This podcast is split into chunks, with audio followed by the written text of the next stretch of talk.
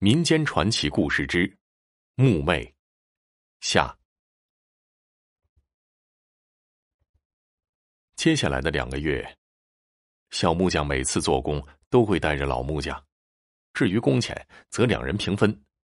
小木匠活儿多，本来一个人就忙不过来，有了老木匠帮忙，收入反倒比以前多了。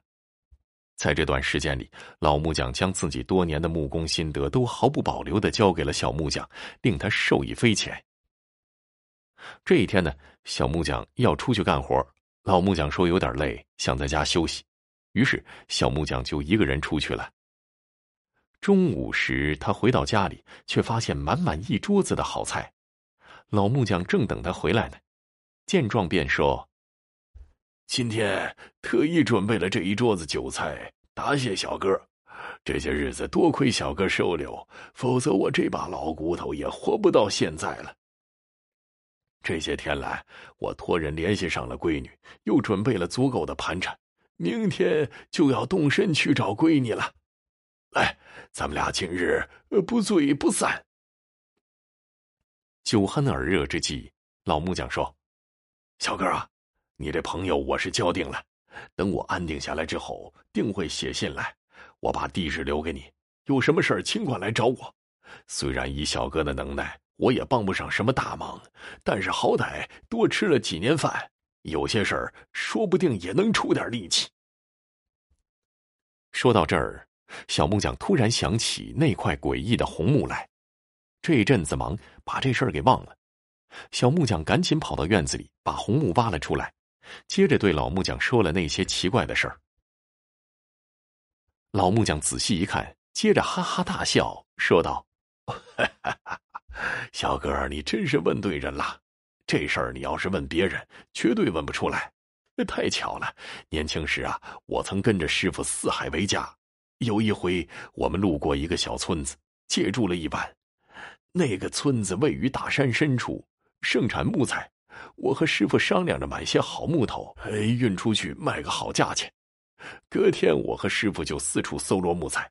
后来，有一户人家将上好的木头都卖给了我们，自己只留了一块红木。那块红木看起来毫不起眼儿色泽暗沉。本来我和师傅对那块红木也看不上眼儿，可是问题是，那户人家把好木头都卖了，也不见心疼的样子，却对那块红木视如珍宝。后来旁敲侧击，对方才说出了真相。深山之中，人迹罕至之处，有一种奇特的红木。年深日久，这种红木吸取天地精华之后，有了灵性，会长出木魅来。木魅和木头本为一体，木头为实体，木魅乃木之灵。这木魅虽为精怪，但与人无害，倒也井水不犯河水。只不过有一特异之处，任何木雕玩意儿，只要一靠近木魅，都会被吸进去，化为木魅的一部分，了无踪迹。吸收的越多，红木的色泽就越暗沉，灵性也就越足，自然越有价值。这红木是从土里长出来的，也唯有埋在土里，才能让它暂时消停。想不到小哥儿你好心有好报，得了这木头，呃，也误打误撞的把木头埋在地下。啊，照这么说来，这木魅除了能吸收木雕之外，也没有什么用处啊。你有所不知啊，木魅吸收的越多，越有灵气。哎，它吸收的本是木雕，若是碰到识货的，将木魅雕成木雕，就会栩栩如生。说是以假乱真都不为过，所以用木魅之木雕成的木雕价值连城。我以前看到的那块色泽还没你这块儿暗沉呢。据说后来以上千两银子的高价脱手了，你这一块儿最保守的估计也该在千两之上。呃，我知道这阵子小哥无精打采，无非就是因为林员外的女儿。这一下子好了，有了这笔钱啊，好事儿也就成了。老木匠的这番话让小木匠整晚翻来覆去，兴奋的怎么也睡不着觉。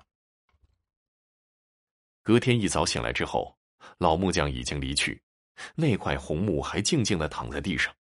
小木匠想起昨天晚上老木匠的话，尽管觉着不可思议，但还是动手雕了起来。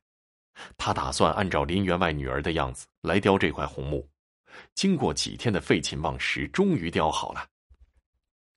雕好的那一刻，小木匠看着木雕，惊叹不已。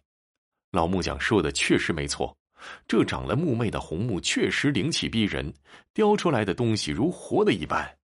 那块木雕仿佛会说话一样，连眼睛都散发着万种风情。木魅确实能乱人心神，盯着看久了，小木匠都有些错乱了。几乎要将木雕当成真人了，他赶紧找了块红布将木雕盖上，接着开始寻思找买主的事儿。尽管很少人知道木妹的事儿，但是小木匠的木雕一拿出手，还是引起了轰动。小木匠经常出入大户人家，到了城里之后，找了几户名门望族，一见到木雕，对方都开出了天价。最后，小木匠将木雕卖给了一个富商，售价是一千五百两银子。有了这笔银子，小木匠顺利娶到了林员外的女儿。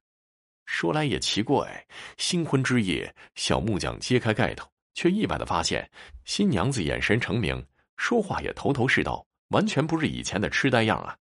新娘子也莫名其妙，只觉着仿佛睡了一觉，迷迷糊糊的好一阵子，不知怎么揭开盖头的那一刻，却突然清醒了。婚后不久，小木匠因事儿经过一个小城。突然想起老木匠曾托人捎来一封信，信上那地址就在城中。于是小木匠打听了一番，顺利找到了老木匠的住处。老木匠的女儿是当地的一个富商之妻，本是妾，后来正式去世，便扶了正。如今的老木匠日子过得很好，两人说起以往的事都不胜唏嘘。后来小木匠说起妻子的转变，老木匠一拍大腿，恍然大悟道。哎呦，我知道了，定是那木妹的关系。哎，那木妹啊，雕啥像啥，你把她雕成了林姑娘，她自然也就有了林姑娘的灵气和神韵。后来，尽管木雕卖出去了，但这木妹的灵气却因感应到你的深情，所以跑到林姑娘的身上，开启心智，所以林姑娘也就好了。哈哈，只是这买木雕的人呐，就倒霉了。那红木没了木魅的灵气，也就成了普通的木雕，毫无可取之处。可惜了，那人白白花了一千五百两的冤枉银子啊！小木匠道：“哦，这恩情我记下了。哎，日后有机会啊，一定好好报答人家。”